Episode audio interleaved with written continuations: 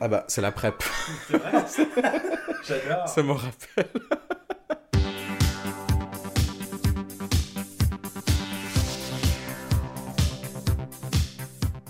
La PrEP, c'est la pilule qui permet aux personnes séronégatives de le rester.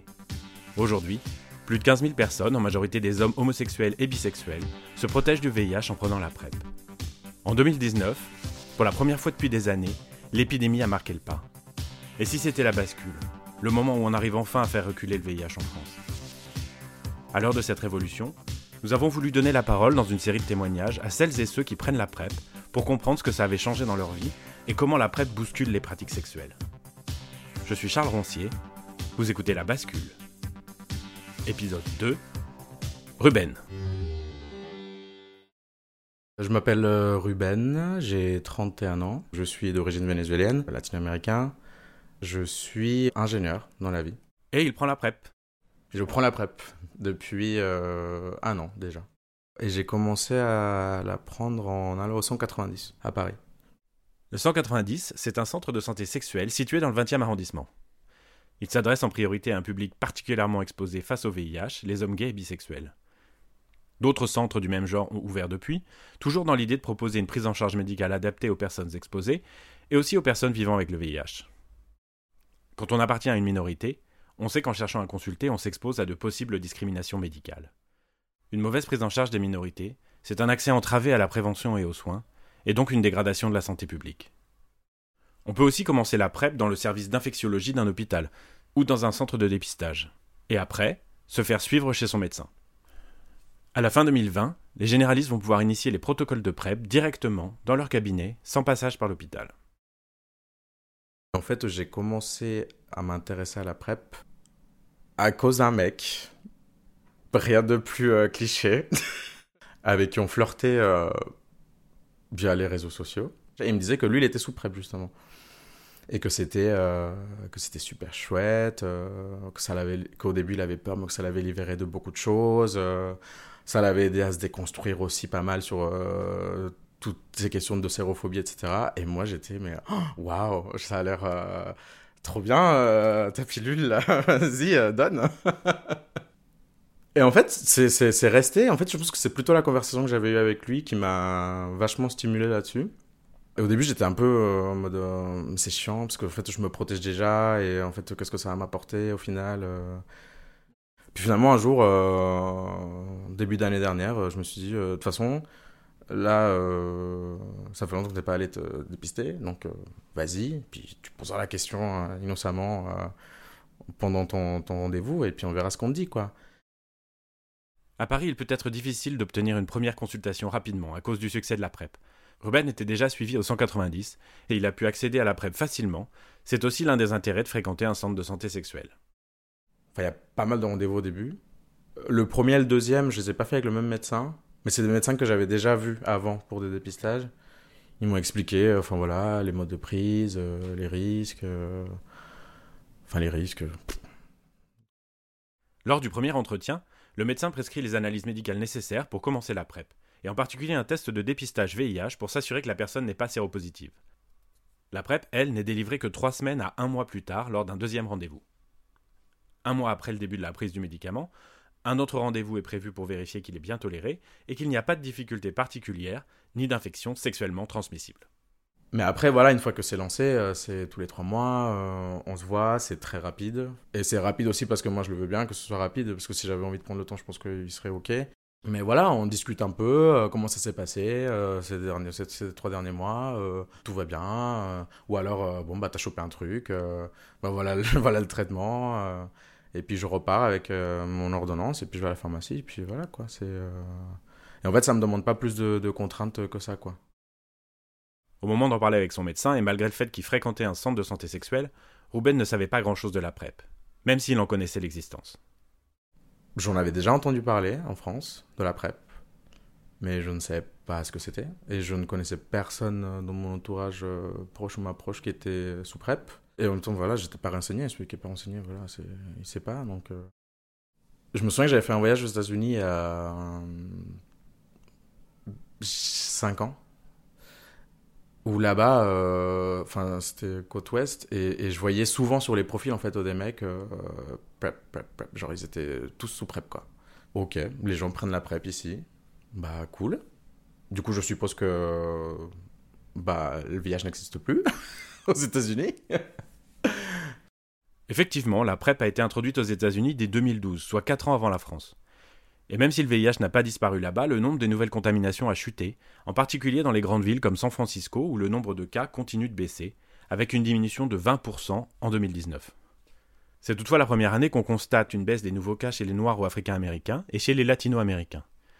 Depuis 2012, cette baisse était visible chez les Blancs parce qu'ils ont plus facilement accès à la PrEP, au dépistage et à la prise en charge en cas de séropositivité. En France, on ne dispose pas de chiffres précis par minorité, mais on sait qu'en 2019, la baisse observée des contaminations se retrouvait chez les hétérosexuels hommes et femmes, chez les homosexuels et bisexuels masculins nés en France, mais pas chez les homosexuels et bisexuels masculins nés à l'étranger. Et en 2019, seul 1% des PrEP ont été initiés en Outre-mer, alors que la Guyane, par exemple, est le département français le plus touché par le VIH. J'ai commencé, à, j'ai commencé à prendre la PrEP au début euh, à la demande parce que je me disais euh, que j'étais un garçon très organisé. Et je pense que j'ai surestimé euh, mes capacités organisationnelles, clairement. Et ça a duré, non, ça a duré quand même bien, je pense, six mois les, la, phase de prise en, à la demande. Mais aujourd'hui, je suis en continu. Pour moi, c'est en fait, c'est plus simple. J'ai mon alarme 20 euh, heures tous les jours. puis ça m'évite d'oublier, quoi. Donc petit rappel, on peut prendre la PrEP soit en continu, soit à la demande quand on sait qu'on va avoir des rapports sexuels. Les effets indésirables liés à la PrEP sont rares et la plupart du temps bénins. Certaines personnes se plaignent de nausées ou de troubles digestifs au début du traitement, mais ces effets disparaissent la plupart du temps tout seuls au bout de quelques jours ou en changeant la marque du médicament utilisé grâce aux différents génériques disponibles. Bah, moi j'ai fait, fait deux marques ben, D'ailleurs, euh, des fois, euh, j'alterne, même en fonction de la pharmacie. Euh, je reçois pas forcément le même, la même marque de médicaments. J'ai pas eu d'effet d'effet indésirable. Enfin, peut-être qu'au début, j'étais peut-être un peu, un peu barbouillé, mais. Enfin, pas plus que quand je sors et que, voilà, dimanche, je me sens pas bien, quoi. C'est. C'était pas un sentiment étranger. J'ai pas. Non, en vrai, je, je, la, je, la, je, la, enfin, je, la, je la vis plutôt bien, euh, la PrEP. Euh. Et les autres infections sexuellement transmissibles, du coup? Toutes les IST que j'ai eues euh, depuis que j'ai une vie sexuelle, elles ont quasiment toujours été asymptomatiques. Enfin, je sais qu'en tout cas, là, sur l'année depuis que, où je suis sur, sous PrEP, sur deux consultations, donc en six mois, deux fois, j'ai eu des chlamydia gorge euh, anale et une fois la gono. Je me souviens que les deux premières consultations où on m'a dit que j'avais des chlamydia, en fait, ça m'avait trop énervé parce que je me disais justement, mais en fait, du coup, ça va trop donner des arguments aux gens qui disent qu'en fait, quand on est sous PrEP, on chope plus d'IST. Parce que du coup, bah, de fait, euh, oui, je suis diagnostiqué euh, chlamydia, mais non. J'avais jamais eu la gono avant. Des chlamydia, j'en avais déjà eu. Mais ça a toujours été asymptomatique. Donc en fait, si je me dis, oui, sur l'année, j'ai eu deux fois des chlamydia, par rapport à avant où je me dépistais pas du tout, Enfin voilà, ça n'a pas de sens en fait. Je sais pas dire euh, aujourd'hui si j'ai plus d'IST qu'avant. Mais maintenant je le sais quoi. Maintenant je sais, euh, comme je me fais dépister régulièrement, bah si j'ai un truc, je, je le sais tout de suite quoi. La plupart des IST se soignent bien lorsqu'elles sont dépistées tôt. Les rendez-vous de contrôle réguliers proposés dans le cadre de la PrEP permettent de réduire la transmission des infections, même asymptomatiques. En diminuant les risques face aux maladies, ce protocole modifie de manière subtile la sexualité des personnes qui prennent la PrEP. La PrEP, c'est un truc euh, qu'on prend pour se protéger, c'est cool, ça commence à, rentrer. Je pensais que ça aurait plus euh, d'impact que ça euh, dans mon cercle social quand je l'ai annoncé. Au final, tout le monde s'en fout. Mais ce qui du coup est une bonne chose, je pense. Enfin, si tout le monde trouve ça cool, euh, normal, c'est que bah c'est bien, c'est bon, c'est instauré quoi. Sur ma vie sexuelle, pareil, je me disais maintenant je suis sous prep, ça va être mais la fête euh, non-stop, quoi. C'est orgie euh, sur orgie euh, toutes les semaines. euh, bah, que dalle non plus. Je sais pareil, j'ai surestimé ma libido là sur ce coup-là. Le seul truc qui, a changé, c'est que du coup maintenant je le mets sur mes profils euh, sur les applis de rencontre, donc je, je dis que je suis sous PrEP, et que maintenant quand je rencontre quelqu'un, quand ça arrive, on, se pose la question, quoi, on en parle. Et euh, donc moi je dis que voilà je suis sous PrEP, donc euh, si, on, si la personne ne veut pas euh, mettre un préservatif, ou que moi je veux pas, en tout cas moi je suis sous PrEP donc je suis protégé, et a cette discussion quoi. Je suis en couple, euh, enfin en couple du coup, euh, avec beaucoup de guillemets, euh, depuis 4 ans déjà, bientôt. Donc c'est quelqu'un que j'ai rencontré via une appli de rencontre, avec qui dès le début, en fait, ça a été super simple. Dès le début, on s'était dit qu'on voulait pas spécialement dans un truc monogame. Et alors lui, il n'est pas sous PrEP. Il est pas sous PrEP. Je ne milite pas parce que je me dis que c'est voilà chacun son son rythme et chacun son voilà son parcours, mais il y pense. Et moi j'a- j'avais un peu d'appréhension, j'avoue. Au début, j'étais un peu genre Hmm, bah je on va devoir avoir une conversation sur un truc important. Et ouais, j'y allais un peu au début, euh, genre, Hmm, je, je- vais peut-être me mettre sous PrEP. Quoi?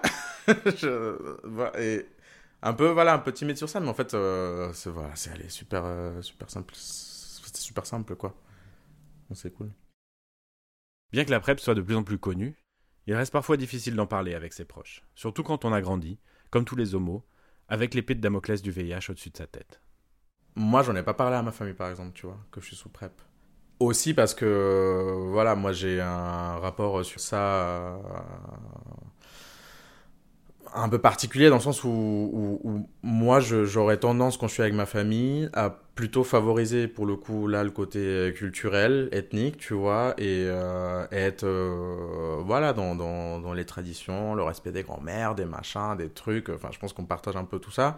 Mais c'est vrai que chez nous, c'est très exacerbé, quoi. Enfin, en plus, moi, je viens d'une famille euh, très matriarcale et, euh, et c'est, mais, enfin, c'est génial, hein. Mais euh, du coup, euh, mon homosexualité, ça, ça, ça, ça, va pas dans ce cadre-là. Et, même moi, en fait, ça me, ça me, ça me, ça me gêne d'avoir des discussions comme ça. euh, alors que bon, ça fait des années que mes parents savent que, que je suis homo, ils connaissent mon mec, euh, enfin, ils, l'invitent souvent à la maison et tout. euh, et, et en fait, ça va, mais on n'en parle pas. Et je ne leur parle pas de la PrEP parce que je me dis que, en fait, je vais devoir gérer cette pression aussi. Et, et de me dire que déjà, ils vont rien comprendre. Que si je leur dis je prends un médoc pour le VIH, ça va être tout de suite. euh, dans leur tête, c'est euh, mon fils est malade, mon fils il va mourir, mon fils il a le sida. euh, dans les années 80, ça y est, on, est, on y est. Ma mère me l'a verbalisé, ça. Euh, euh, je me souviendrai toujours le jour où elle a appris que j'étais homo. C'était, c'était horrible, mais ça, a fini par euh, de toute façon, tu vas crever du sida. Et je me suis barré. En fait, cette phrase, elle est restée dans ma tête euh, toujours. Toujours. Il y a la société, voilà, euh, qui est hyper euh, sérophobe, euh, enfin, qui déteste les PD, euh, les PD malades encore plus. et quand ça, ça vient ça, ça me dans ton espace intime, familial, romantique, enfin tout ce que tu veux, enfin, c'est hyper dur, quoi.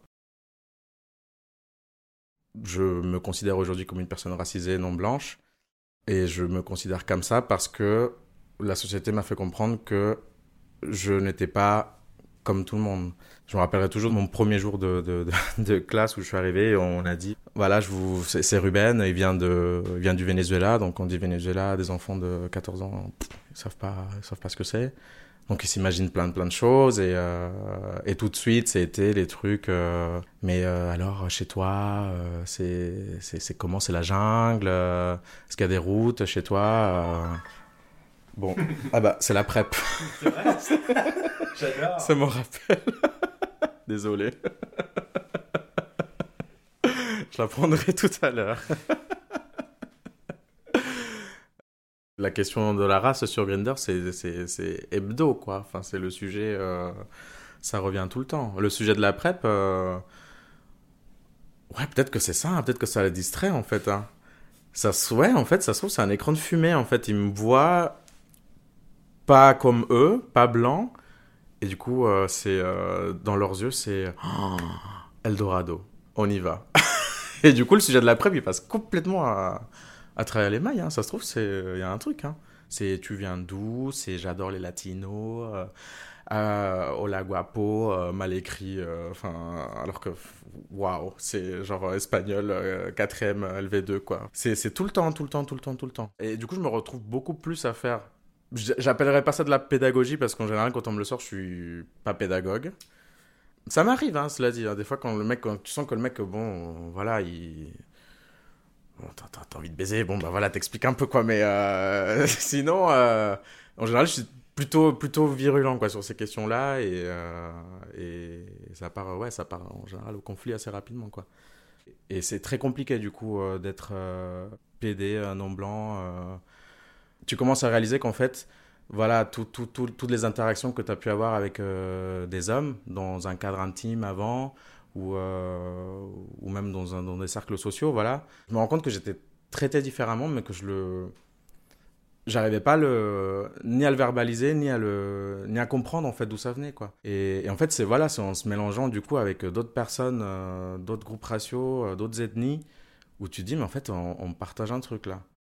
Toi aussi, on te dit que, en fait, euh, enfin, on t'a demandé d'où tu venais euh, 15 fois, euh, et derrière, euh, enfin, la question, c'est pas de savoir dans quelle ville t'es né, c'est dans, enfin, c'est d'où tu viens, d'où, enfin, d'où vient cette couleur de peau, quoi. Et, et est-ce que toi aussi, on t'a dit plein de stéréotypes, enfin, auxquels tu, tu, tu t'identifies pas spécialement, ou peut-être que si, mais en fait, qu'est-ce que ça apporte en fait dans la conversation? Dès que je vois un truc qui me semble bizarre, c'est en fait soit je bloque tout de suite, soit je, je, passe. Mais en fait, euh, quand je vois des profils euh, genre euh, mec clean, mec machin, enfin, on sait très bien ce que ça veut dire. Donc en fait, je vais pas aller perdre mon temps à m'engager dans une conversation avec un mec qui déjà de base je sais que voilà il projette des trucs hyper sérophobes, enfin homophobes, euh, racistes, misogynes, enfin bref tout ça je non.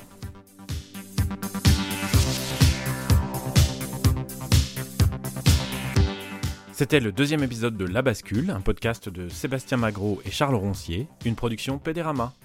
Merci encore à Ruben d'avoir partagé avec nous son témoignage. Abonnez-vous à La Bascule sur votre application de podcast préférée et retrouvez-nous sur Twitter et sur Instagram.